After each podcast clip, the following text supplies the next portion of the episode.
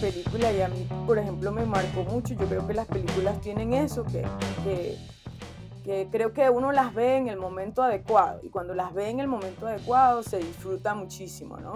Entonces, no es unitario, no lo puedo hacer yo sola, no es individual, es una cosa colectiva. Para mí el cine y el audiovisual es un proyecto colectivo. Eh, el día que, que, profesionalicemos ese proceso, ahí va a ir mejorando también eso, porque los actores que se dedican completamente a eso, por ejemplo, son actores que se fortalecen en múltiples talentos, pero que lo que creo que a nivel de las historias es más un tema de trabajar en ellas para que estén construidas bien, ¿no? O sea, porque a veces la modalidad es completamente diferente. Hace unos años atrás ya venía Disney y todas las grandes haciendo, por ejemplo, que sacan todo de un solo, o sea, va sala de cine, televisión, plataforma, todo de una, pero ellos tienen un músculo enorme. Ahora nos toca a nosotros como adaptarnos a esa realidad. Hola amigos, bienvenidos una vez más aquí a una vaina creativa, este podcast donde hablamos de creatividad, marca personal, podcasting y mucho más. Y hoy en este episodio tenemos a alguien muy especial que de hecho ella fue mi catedrática en la universidad y me enseñó bastante de producción, edición y eso lo agradezco bastante. Y estamos hablando de Ana Martins que además de catedrática es productora y también lidera la producción en Honduras del Festival Ícaro, un gran festival que de hecho ahorita en septiembre se está em, realizando y entre otras producciones como Morazán, Días de Luz, 90 Minutos, que este 90 Minutos recibió el premio del público en Miami Film Festival y bueno, un uno que yo quiero ver también es La Condesa, que ese es el último largometraje que, ha estado realizando. Ana Martins, bienvenida a este espacio creativo. ¿Cómo está? Gracias, Jean-Pierre. Eh, aquí estamos, siempre a la orden y pues qué bueno compartir en tu espacio. Siempre he seguido el, el trabajo que estás haciendo a nivel de podcast y me parece muy interesante esta, este nuevo espacio, digamos, audiovisual y que está creando, digamos, una ventana diferente, ¿no? Donde podemos conversar y, escuchar información y compartir, sí.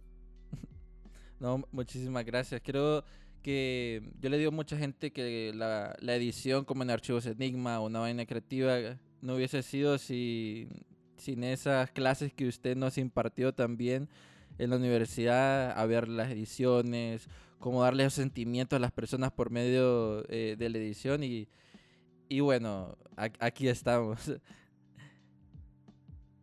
Ahora, Ana, para iniciar en, en, este episodio, a mí me gustaría un poco hablar sobre eh, qué fue lo que la motivó a, a, la producción en el cine, porque tal vez, por ejemplo, a Serviotilio fue más eh, los guiones o en esta parte, hay otras personas que se van de otras, otras direcciones, pero ¿cuál fue esa, esa chispa o ese momento que usted dijo, yo quiero producir, quiero crear algo diferente? Pues mira que para mí fue realmente eh, mi interés por la televisión y el cine, sobre todo, eh, viene desde muy pequeña, ¿no? O sea, yo comencé a ver televisión eh, gracias a Dios, bastante mayorcita, o sea, no, no chiquitilla, pero digamos que a eso de los 8 o 9 años que tengo conciencia de estar viendo televisión y sobre todo por los títulos de las películas que estaba viendo, que muchos los he tenido que rever, eh, pues de alguna manera me llamaba la atención, ¿no? O sea, es, es algo que me llamaba la atención. Eh, ya cuando comencé a estudiar, eh, me comenzó a llamar la atención la parte de adelante. He hecho mucho arte en general, o sea, yo me, como muchos de, de los niños pues que están en las escuelas, eh, yo me he involucrado en todo lo que aparezca actividad extracurricular, ¿no? O sea, sí, súper nerda, ¿me entiendes? Pero también en todas las actividades extracurriculares de, no sé, fútbol, palillona, palillona nunca fui realmente porque no me dejaron, pero digamos que estuve todo, gimnasia, eh, eh, fútbol, voleibol, básquetbol, eh, y de lo, del lado artístico, pues sí que me gustaba. hice, por ejemplo, muchos años de ballet, prácticamente yo terminé la formación del ballet. No continué porque era una cuestión de decidirse, era o continuar en ballet o seguir estudiando para hacer cine. Eh, y, em, y siempre hice teatro también. Entonces, digamos que por ahí la parte artística pues ya venía de mi interés. Y más o menos como a los 14, 15 años, pues ya me interesó más la parte actoral y teatral.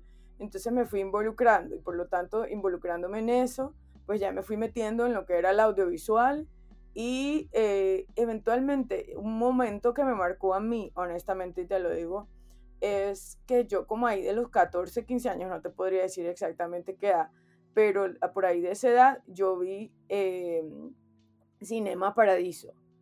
Entonces, buenísima película. Es, e, es, una buenísima película y a mí, por ejemplo, me marcó mucho. Yo creo que las películas tienen eso, que, que que creo que uno las ve en el momento adecuado y cuando las ve en el momento adecuado se disfruta muchísimo, ¿no? Entonces, justo en ese momento yo vi la película y para mí fue un momento de, no tanto por lo que es la película, que es bella, la música, todo, sino también por lo que transmite. Entonces yo desde ese momento pues como que dije, yo quiero hacer cine porque me gusta cómo esto transmite una emoción y te hace sentir algo, ¿no? Que evidentemente es momentáneo, pero que te hace reflexionar sobre eh, lo real que tenés en tu vida. Entonces de ahí quedó como esa semillita sembrada, porque no soy, en ese momento no era consciente de eso, pero ya cuando, digamos que esos 14, 15, yo ya estaba como en la secundaria, entonces cuando yo salí para estudiar la universidad, pues sí ya quería, tomé la decisión de dedicarme al cine, quería estudiar cualquiera de las dos partes, frente a cámara o detrás de cámara, y luego ya en la universidad, eh, aún seguía haciendo teatro, eh, me decidí a estudiar comunicación porque, porque estaba muy pequeña, no me podía ir del país. O sea, eh, era bien complicado. Por ejemplo, yo no podía entrar a la escuela, porque, a la escuela de cine, porque está, tenía 16. Y en Estados Unidos, las universidades, por alguna razón, también, por la carrera que yo estaba aplicando, también me pedían 18 años. Entonces yo decidí quedarme estudiando aquí comunicación, que era lo más cercano a lo que podría ser cine. Eh, y entonces a partir de ahí, pues yo ya me fui enamorando más de la parte de producción, de la parte gestora, de la parte creativa atrás. Entonces eh, yo siempre seguí haciendo teatro hasta muy adelante de la universidad eh, y siempre me involucro en cosillas ahí de teatro, pero em, realmente a partir de ahí, pues ya yo me involucro en lo que es producción. Y entonces salí de la universidad, eh, sí que puedo decir, y siempre se los digo, lo sabes, Jean-Pierre, que siempre les digo, yo honestamente hubiese querido trabajar más previo a salir de la universidad, porque realmente en la universidad yo solo tuve un par de experiencias.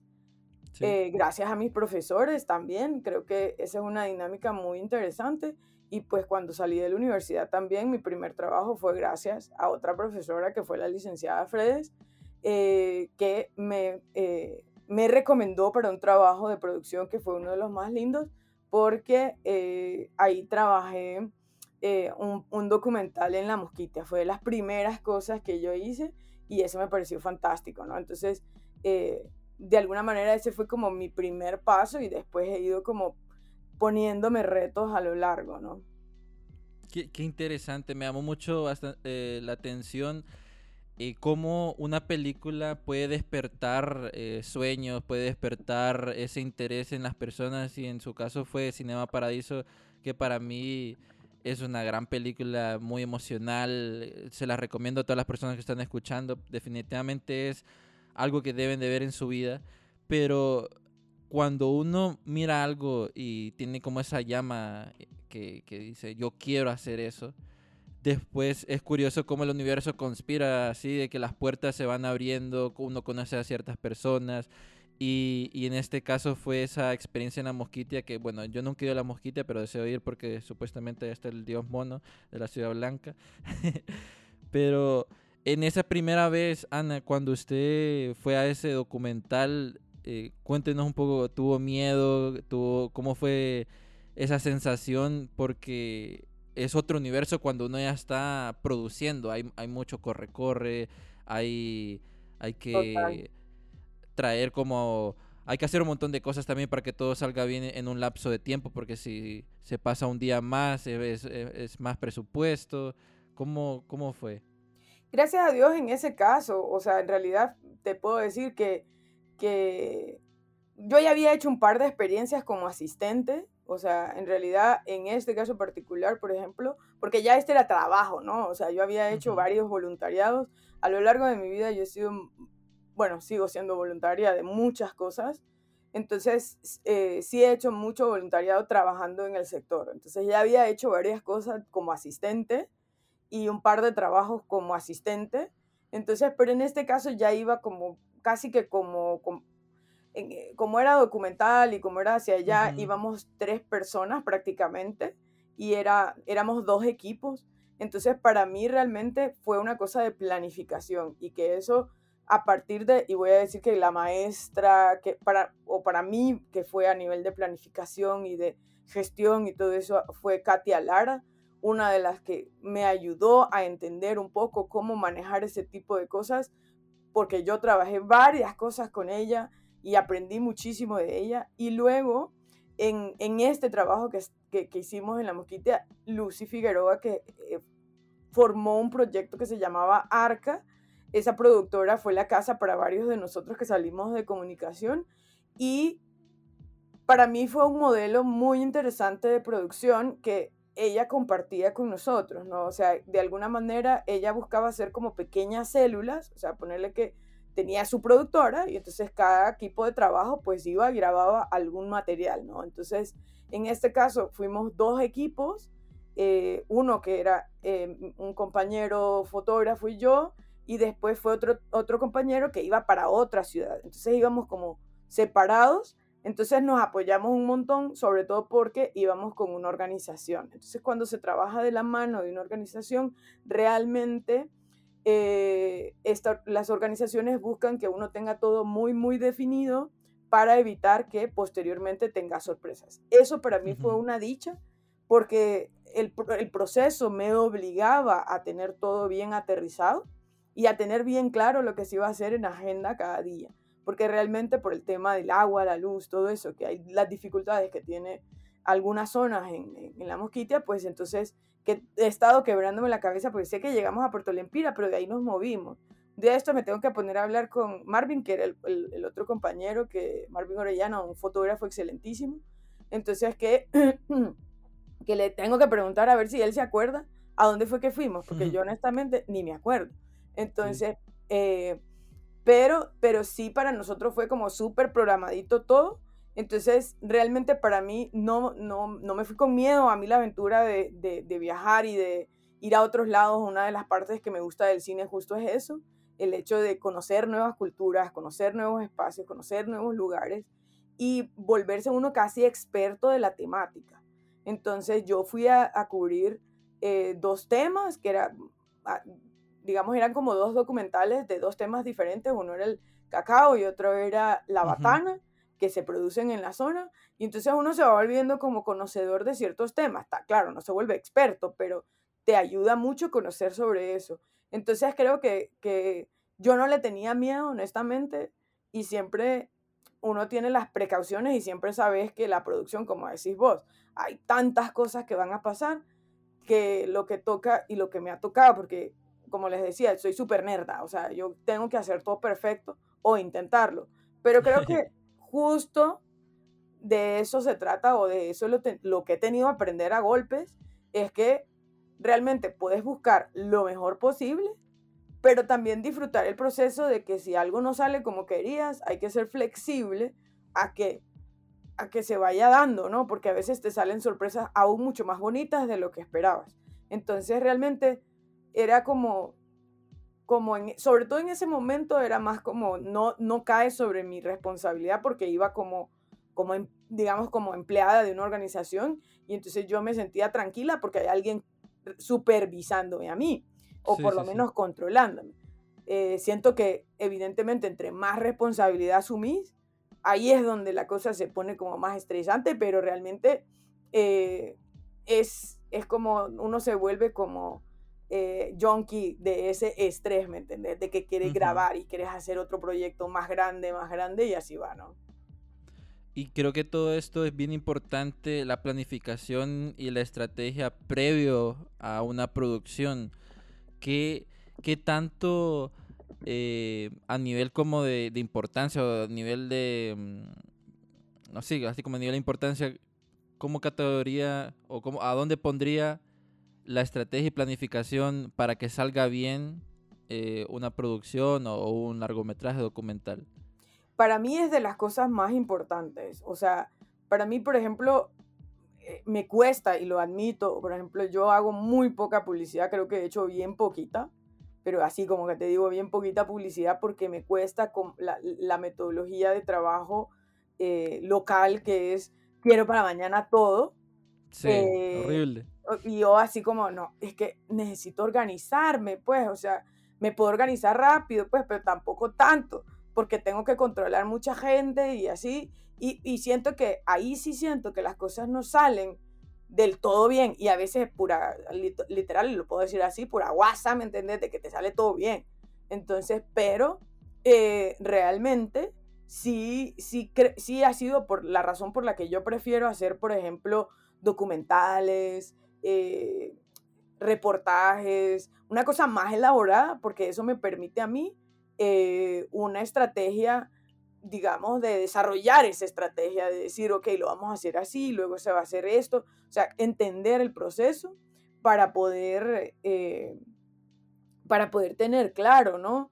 Eh, porque lo que pasa es que a nivel de producción, ahora pues sí logramos, porque antes nos tirábamos, yo le llamo a las producciones así, les llamo producciones de microondas, va, o sea, que como las metes y, sale. ahí sale, va, en un minuto ya sale la vaina. Entonces, pero eh, realmente yo prefiero hacer una cosa más de horno, ¿me entendés? Donde eh, te pensás la estrategia de inicio a fin, porque el problema yo siento que ha sido que nos lo pensamos como, porque lo que tenemos es río de grabar. Todos queremos grabar. O sea, todos queremos ir al campo y grabar y ni, ni digas ahorita, por ejemplo, ahorita en pandemia, ha sido literal, yo salí a grabar una cosita para unos amigos y fue, fue fue como, ay, gracias a Dios logré salir a eso, pero porque en realidad no hemos podido grabar. Entonces, porque la ficción es muy complicada cuando tenés muchos personajes. Entonces, realmente hemos tenido que replantearnos las historias que estamos contando para hacer cosas menos complicadas a nivel de cantidad de personas y así poder controlarlo. Pero en realidad, eh, para mí la parte de preproducción y la parte sobre todo de desarrollo, que ni siquiera la consideramos usualmente, es ese desarrollo de entender qué quiero más allá del proyecto, ¿no? O sea, no solo grabar, que es el río, pero de ahí todo lo demás que se va a hacer. Y entonces cada vez, y te digo, para mí es mucho más importante esa parte del proceso para tener claro la temática en la que estoy trabajando y dos, para saber qué, qué impacto voy a tener sobre con el proyecto sobre una audiencia o sobre un público determinado, porque creo que hasta allá nos lleva, digamos, el contenido audiovisual pensándolo desde cine, redes y demás, ¿no? Entonces creo que por ahí sí me, sí me gusta como tomarme ese tiempo de planificar y pensar no solo cómo lo vas a hacer, sino para qué lo vas a hacer y dónde va a terminar. Y también para, para quién, pues porque es cierto que uno tiene ese rigio, como tengo esta super idea que me inspiré en una película y todo, pero ¿qué hay detrás de, de todo eso? ¿Cuál es el concepto, desarrollo, a dónde? Creo que muchas personas a veces no entienden como el esfuerzo que tiene un productor y toda la gente que quiere lanzar cine en Honduras, que ahorita, bueno, ya se van a lanzar cuatro seguidos, que eso es muy bueno, pero todo lo que iba detrás para lanzarte unos, no sé, unos 30 minutos, una hora, dos horas, que a dos horas es un montón. Cuánto estrés también, cuánta planificación súper más adelante, hasta de un año para poder darte algo. Sí, no, y ahí, por ejemplo, una de las cosas que, que a mí me parece siempre importante a la hora de entender cómo funcionan los procesos productivos, porque es una cuestión de no es unitario, no lo puedo hacer yo sola, no es individual, es una cosa colectiva. Para mí el cine y el audiovisual es un proyecto colectivo. O sea, se hace a la mano de varias gente. Entonces, por decir, por ejemplo, a la hora del desarrollo siempre estamos, por lo menos se involucran cinco o seis personas. A la hora de la preproducción ya se va involucrando todo el mundo. A la hora de la producción, digamos, puede llegar hasta 20, 30, a 50 personas involucradas o más dependiendo del tamaño de la historia o del proyecto, porque por ejemplo hay anuncios que ahora se han hecho como más chiquitos los anuncios, pero, pero hace unos años, va a ponerle los últimos del 2019 producciones comerciales, por ejemplo, veía 200 personas en un solo plano. Entonces todo ese montón de gente que se involucra y luego hacer llegar a esa audiencia, que ese hacer llegar esa audiencia, por ejemplo, vos mencionás, hay cuatro películas en la sala y todo ese, ese esfuerzo, honestamente, que hay que hacer para llevar esa película toma un buen tiempo. Y ahora el objetivo realmente, porque, y te lo digo muy honestamente, nuestro objetivo debe ser, sobre todo para los cineastas, es dar esa seguridad de cierta manera del volver a las salas. ¿Por qué? Porque yo veo, yo, yo he estado yendo ahorita para, para hacer pruebas técnicas y cosas de esas, em, y realmente la sala, para mí, o sea, yo he estado muy encerrada, he, sido, he sido muy, muy cuidadosa, entonces solo salgo para cosas de trabajo, reunión y demás, pero eh, realmente las condiciones en las salas de cine están espectaculares para mí. ¿Por qué? Porque tenés un distanciamiento enorme. Eh, después, aparte, bueno, yo soy de las que no come palomitas, pero si comiera no tengo nadie alrededor, o sea, por lo menos a dos metros por el distanciamiento de las, de las sillas.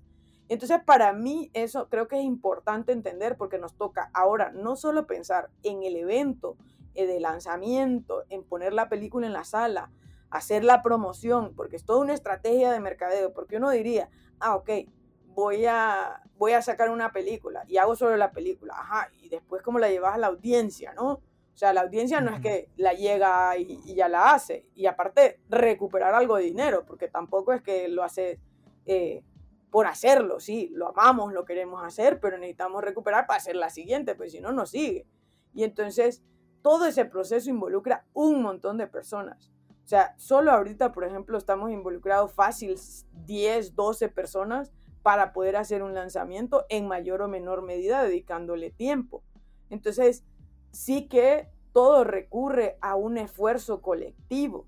Entonces, para mí es importante tener claro que todos los momentos de la producción requieren un esfuerzo colectivo y en el cual toca, como siempre, agradecer a aquellos que se involucran de manera voluntaria o por parte de su trabajo o por velar que su trabajo se muestre de la manera correcta y aquellos que también aportan e invierten en un proyecto, ¿no? Porque eso también es importante. Entonces, la producción lleva todo un trabajo, como decís vos, o sea, lleva un trabajo enorme, pero no solo lleva un trabajo enorme de varios años, por ejemplo, yo soy de la consideración que las películas para que, o sea, para hacerlas bien, disfrutarlas, no morir en el intento, como dirían, eh, para mí mínimo deben tardarse dos años entre que escribís el guion, eh, desarrollás la película y la sacás.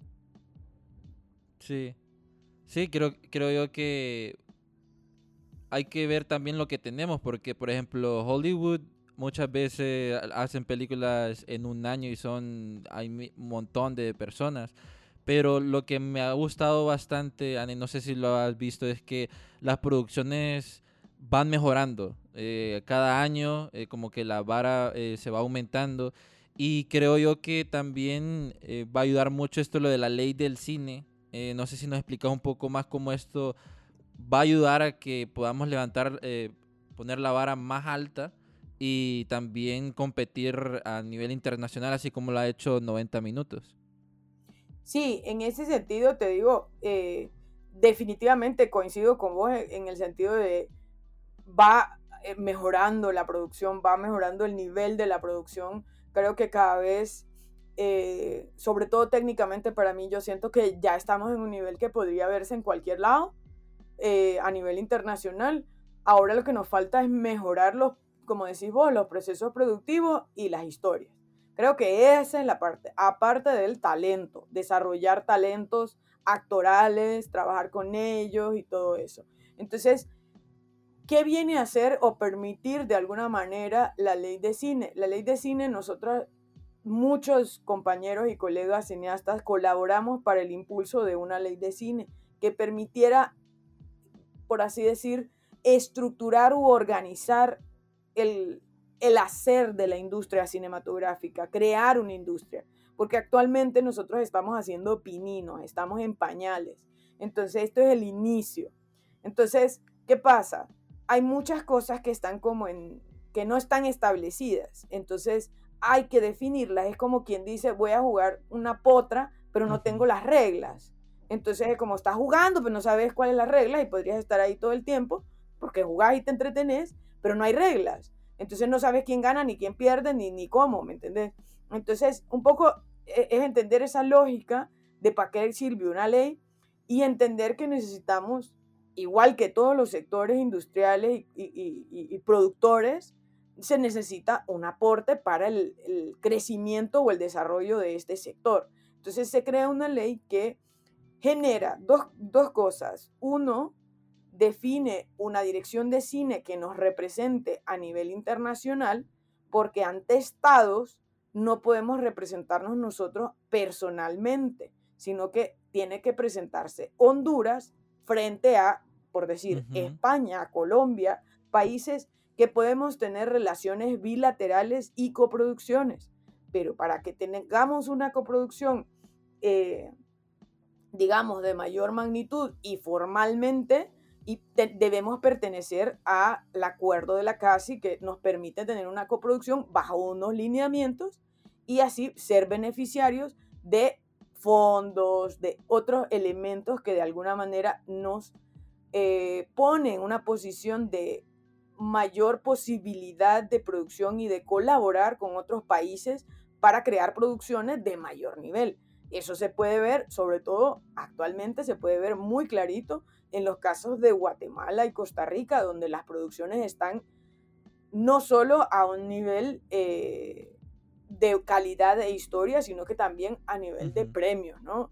Entonces, de alguna manera, la ley nos permite crear esa representación para acceder a, espacios de coproducción y fondos de coproducción y luego también genera un fondo que es un fondo donde veremos aplicar, esperamos, todavía eso no está establecido, ya hay una dirección de cine, el representante Raúl Agüero, que está levantando esa institución, digamos, ahora toca, ya está reglamentada la ley, o sea, ya está en función, ahora toca hacer todos los, o definir los procesos, cómo van a funcionar.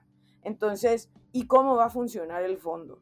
Entonces, porque el fondo va a servir para temas de formación, para temas de desarrollo de proyectos, para festivales, para eh, todo, o sea, hay tantas cosas y el dinero pues eh, eh, nos va a ayudar, pero considerando a la escala o los números del costo de una producción internacional, aun cuando una producción centroamericana pues tiene un, digamos, un presupuesto, micro presupuesto definido, eh, en realidad sigue siendo poco, pero nos va a permitir tener esa presencia, hacer esas colaboraciones, hacer, o sea, realmente abre una puerta que para mí me parece muy importante porque creo que esa es como la vía, o sea, nosotros tenemos que, por supuesto, hemos ido mejorando a lo largo de, de ¿cómo se llama?, de, los últimos años, pero eh, ahora tenemos que dar ese salto a que el mundo sepa que hacemos cine hondureño, ¿no? Sí, creo que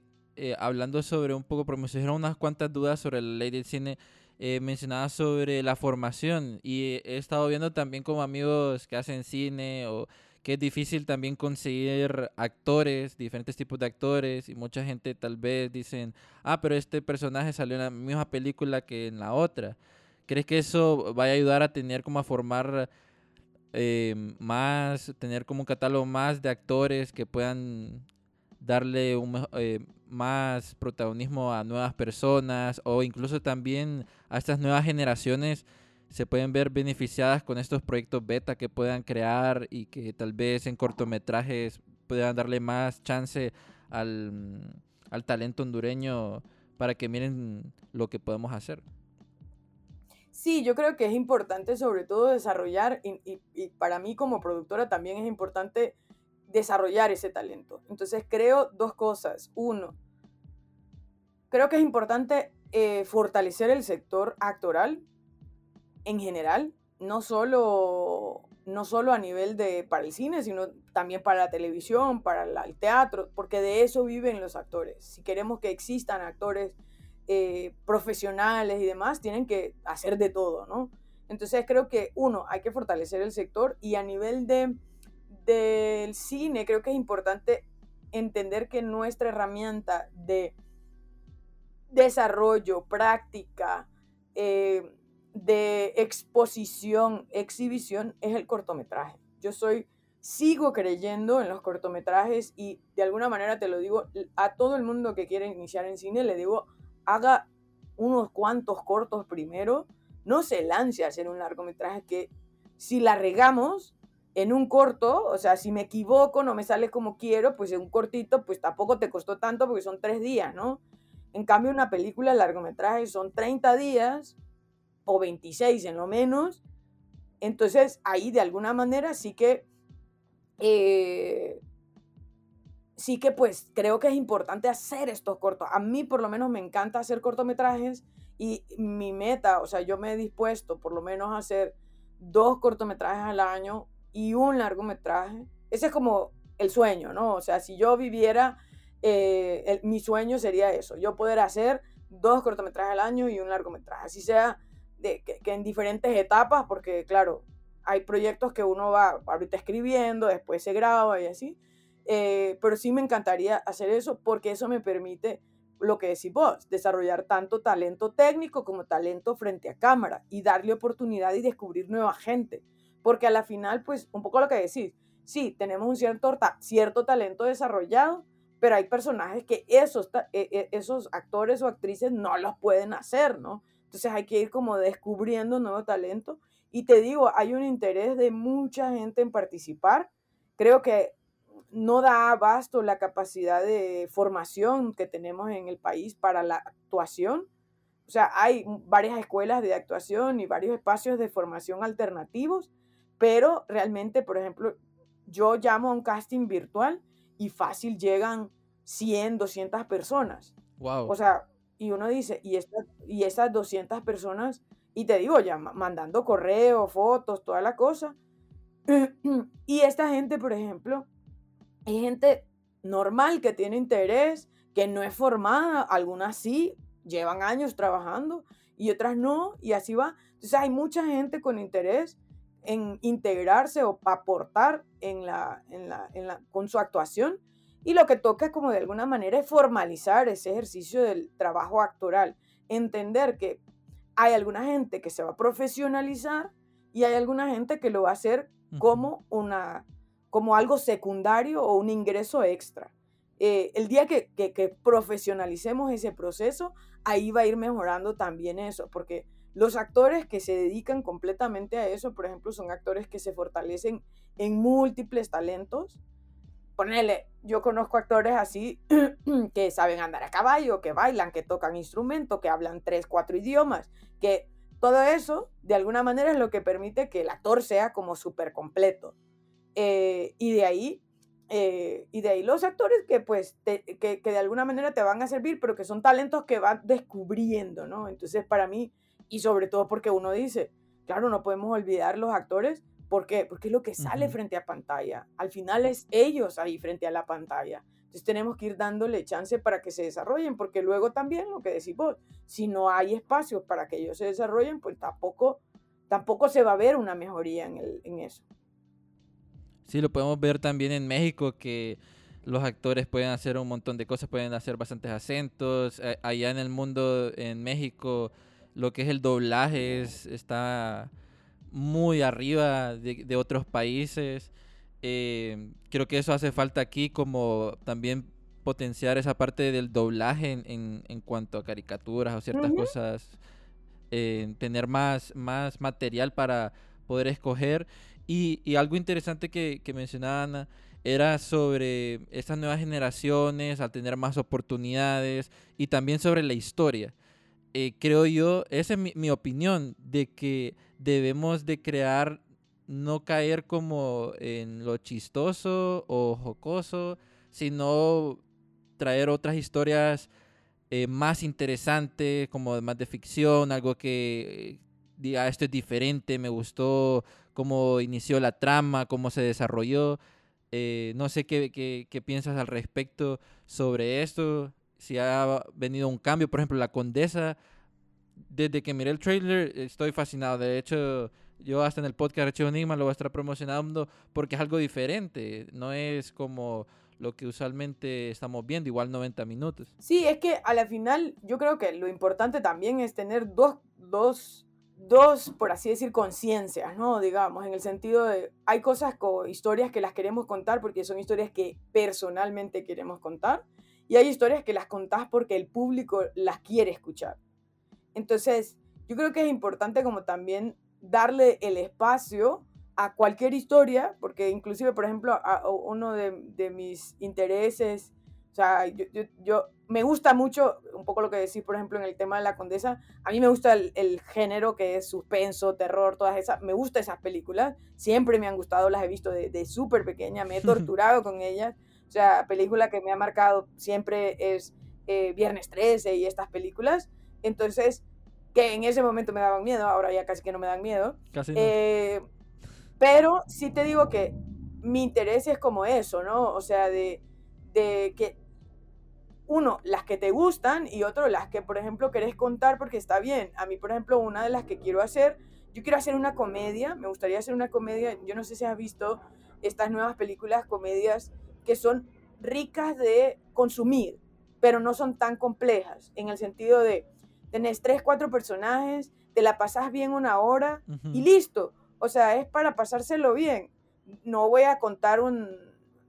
No, es tanto de, que voy a profundizar en una temática, porque no es tan complejo, sí, pero yo creo que es importante también tener de todo. Y entonces, sobre todo en, esta, en esta actualidad nuestra, digamos, que yo creo que es importante saberse reír de las situaciones, pero que lo que creo que a nivel de las historias es más un tema de trabajar en ellas para que estén construidas bien, ¿no? O sea, porque a veces estamos contando historias como quien yo te cuento.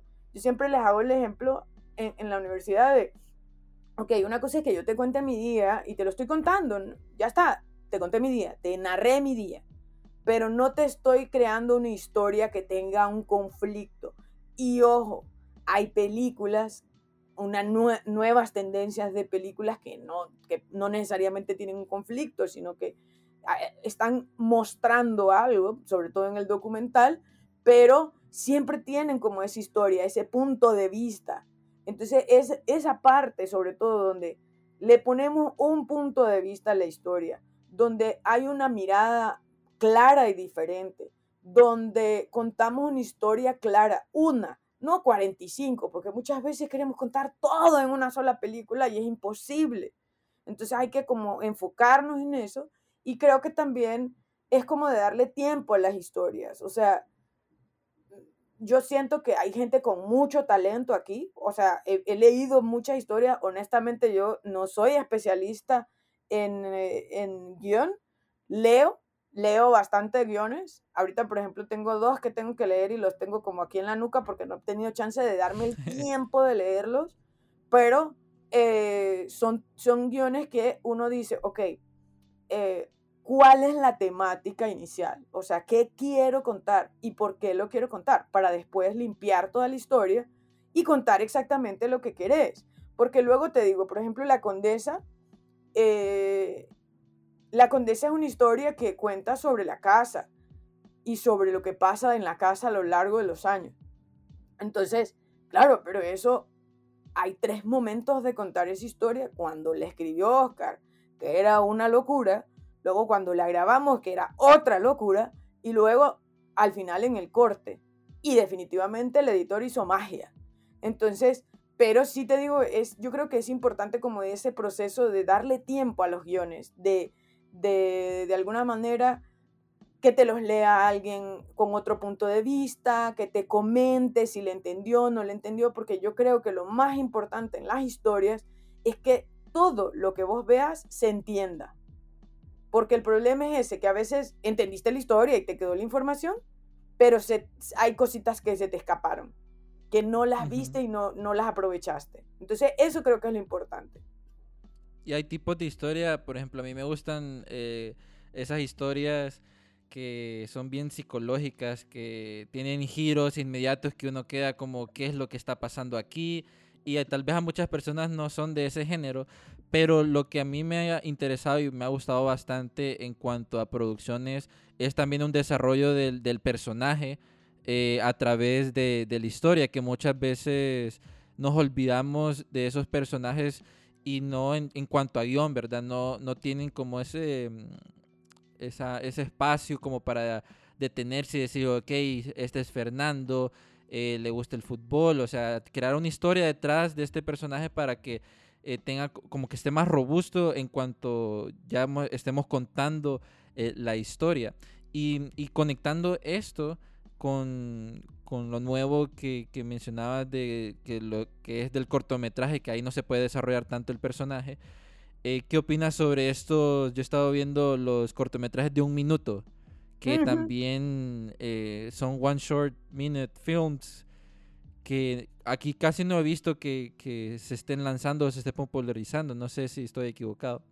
Fíjate que para mí, para mí es, eh, siempre puedes desarrollar un montón el personaje. Entre más desarrollado el personaje, para mí, o sea, porque me gustan mucho las historias como las historias basadas en personajes, eh, las historias como que van, como decir, que se sienten más robustos los personajes, como que yo, a mí una, una asesora de, de, de guion, eh, me, me, me, dijo una frase que me hizo como clic, ¿no? O sea, que me dijo, el día que vos sepas lo que te va a responder el personaje, o sea, lo que haría el personaje en X situación, ese es el día que vos conoces perfectamente a tu personaje.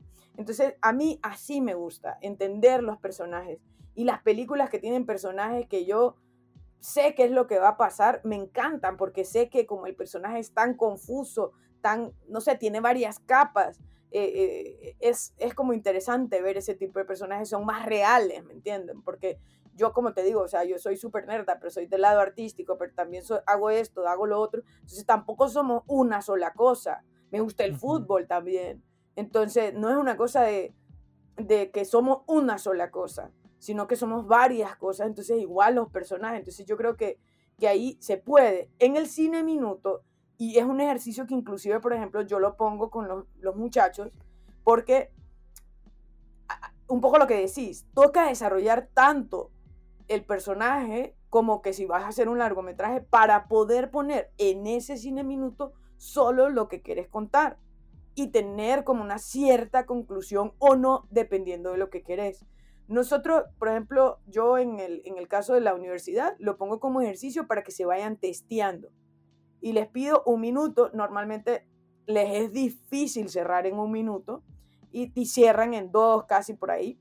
Pero en realidad hay piezas eh, que sí, sí se pueden hacer en un cine minuto y que te expresa, o un poco lo que te decía, la razón por la que yo me involucro en el cine es porque te mueve una emoción, que te mueve algo, ¿no? Y entonces te queda un mensaje. Entonces, por ejemplo, este año eh, nosotros hicimos, yo desde, yo participo en la colectiva de cineastas hondureñas y desde la colectiva de cineastas hondureñas participamos en dos proyectos que fueron financiados por eh, un, un proyecto, una organización que se llama Proyecto Spotlight y desde Spotlight nosotros hicimos, participamos en dos proyectos, uno con que se llama Otro Modo de Ser con Grupo Sociedad Civil y uno que se llama Transformando Imaginarios con, con Glasswing, Glasswing Honduras, no International, pero con Glasswing. Entonces, en uno trabajamos con mujeres, solo chicas, y se hicieron cine minutos. Ojo, solo fueron no sé, seis semanas de formación donde se les compartió eh, contenido con perspectiva de género, con eh, información del cine, con una mezcla de ello para utilizar el cine como herramienta formativa. Y salieron unos cine minutos bellos, bellos, bellos que espero pronto este año se puedan mostrar eh, en este proyecto de otro modo de ser y en el proyecto de Transformando Imaginarios me sorprendió honestamente la capacidad de los chicos de, eh, porque eran chavalos de, ¿qué te digo? Desde 12 hasta 18 años más o menos. Creo que hay algunos menores y mayores, pero realmente te contaban historias en un cine minuto, ponerle que algunos llegaron a tener dos o tres minutos, pero que la mayoría estaban en ese tiempo y te contaban una historia muy clara y, y sobre todo donde reflejan su realidad, porque los muchachos están ávidos de decir y de hablar cosas y de utilizar la herramienta. Entonces creo que para mí eh, la herramienta del cine minuto es un ejercicio que puede ser, por supuesto, una obra maestra a veces. Entonces es simplemente una duración. Para mí el hecho de hacer un minuto, dos minutos, tres, cincuenta, el esfuerzo, lo que conlleva en realidad en los recursos.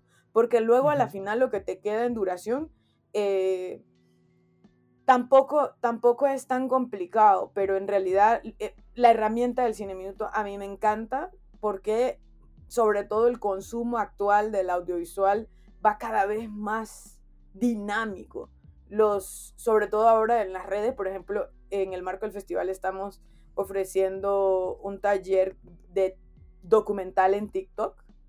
Entonces, sabes que la duración del TikTok es un minuto entonces ya desde Ahora ahí... está tres minutos. Tres, ah, ah, bueno, pues tres. Yo, ojo, he evitado entrar en TikTok porque no me quiero morir en el intento.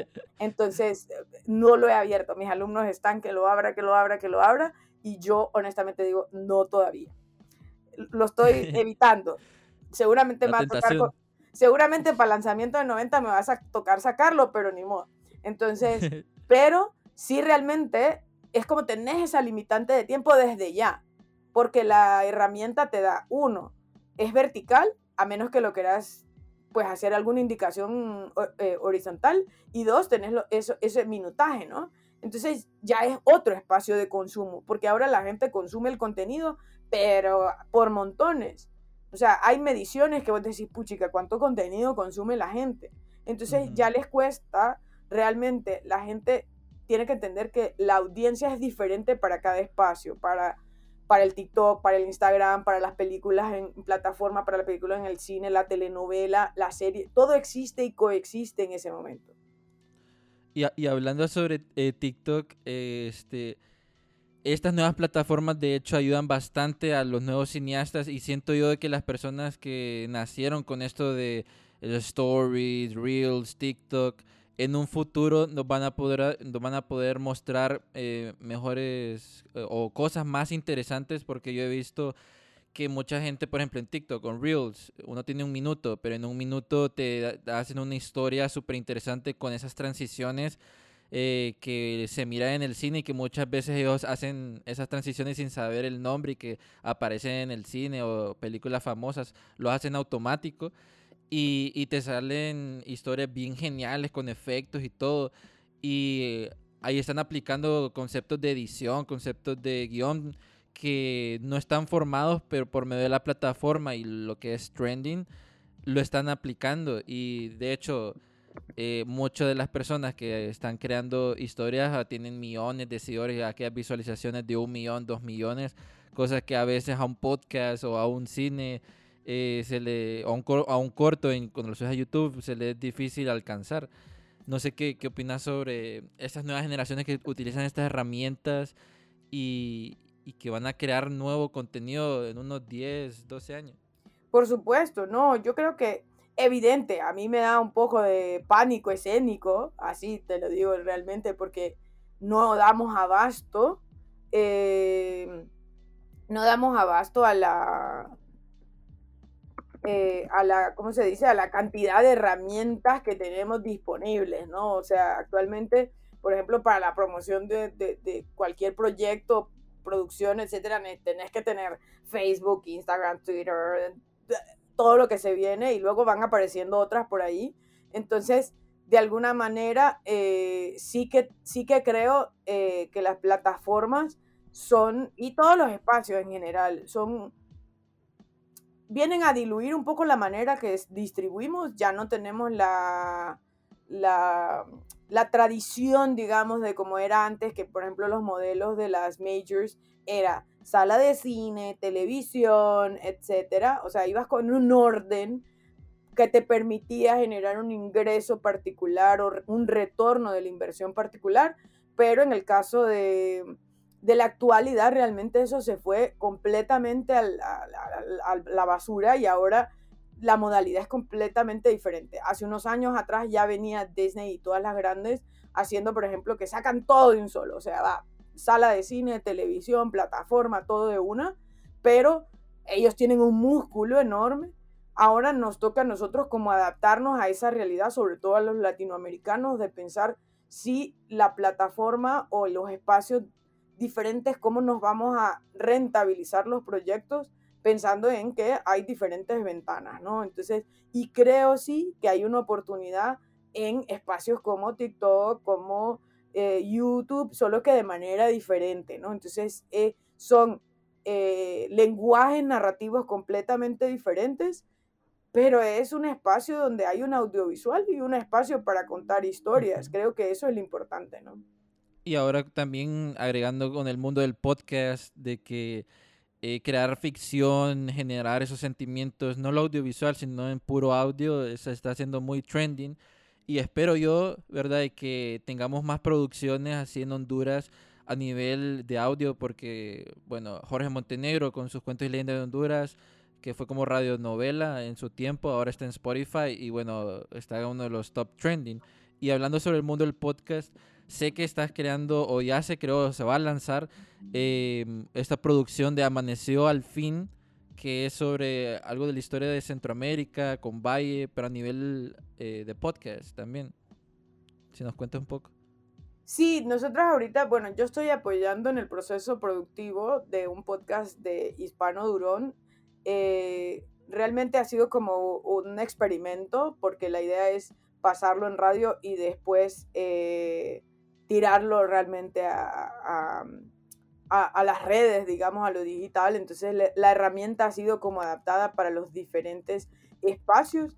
Eh, y sí ha sido todo un reto, pues a la final es con un propósito educativo, es ahora en el marco del Bicentenario, la historia de, de, Centroamérica, contando desde, eh, desde la historia de Valle, digamos, en este caso. Y entonces eh, para mí eh, ha sido una experiencia interesante porque realmente creo que hay un potencial en todos estos espacios, podcast, eh, TikTok y demás, que creo que toca como aprovecharlos, ¿no? Sobre todo porque hay diálogos que se pueden desarrollar en espacios como este que, que son importantes y que creo que deben alimentar a nuestro contenido y la información y creo que es un espacio ideal para compartir sobre todo contenido histórico como este, que sí es ficción, es una narración en línea como lo que hacía Jorge Montenegro, que era, para mí era súper interesante escuchar seis de la tarde las historias y uno se imaginaba todo aquello.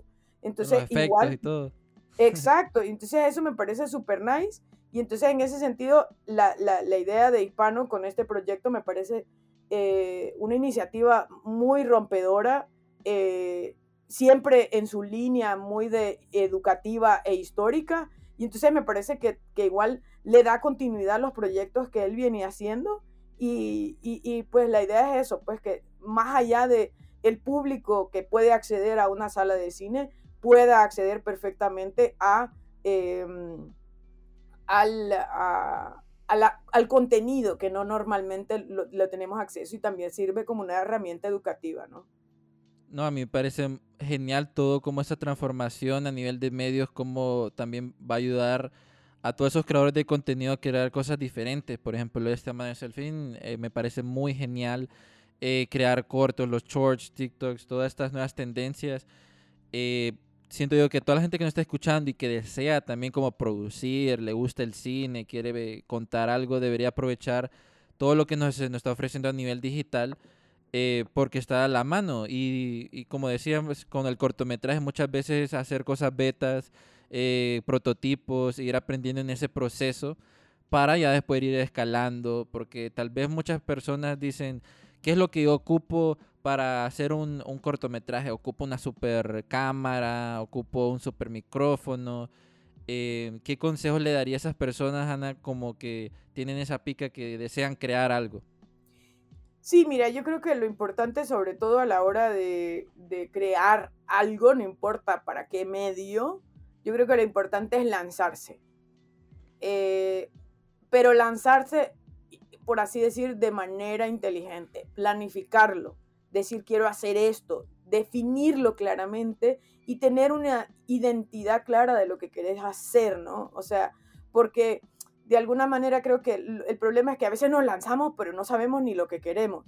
Entonces creo que es importante, uno, aclararse lo que quiero y luego lanzarse. Sé que siempre nos limitamos, yo creo que muchas veces nos limitamos por la tecnología o porque, por el dinero, por un montón de cosas, pero yo creo que es una cuestión de adaptar mi idea, la creatividad, a los recursos disponibles que tengo. Si lo que tengo es un celular, pues con eso trabajo, ¿no? Y puedo hacer cosas muy lindas, es la historia la que vale. He visto películas completas grabadas en celular que son maravillosas. O cine minutos, como decíamos hace poquito, grabadas en celular, que son maravillosas. Entonces, para mí es hay que lanzarse, hay que contar historias, nuestras propias historias, como hondureño, como del lugar de donde soy, y a partir de ahí contar lo que se me dé la gana, pero la cuestión es no limitarme porque no tengo la plata o porque no tengo el equipo. O sea, no sí, no voy a decir que es barato hacer las cosas o que no requiere una inversión, pero comencemos por algo, no hace falta eh, que yo comience a grabar una película con la Arri, Comodo, etcétera, o la película, la cámara más fancy que me encuentre. No, comenzamos grabando con una cámara la que encontremos, ¿no? Si lo que tenemos es celular super fancy, con todo, pues eso.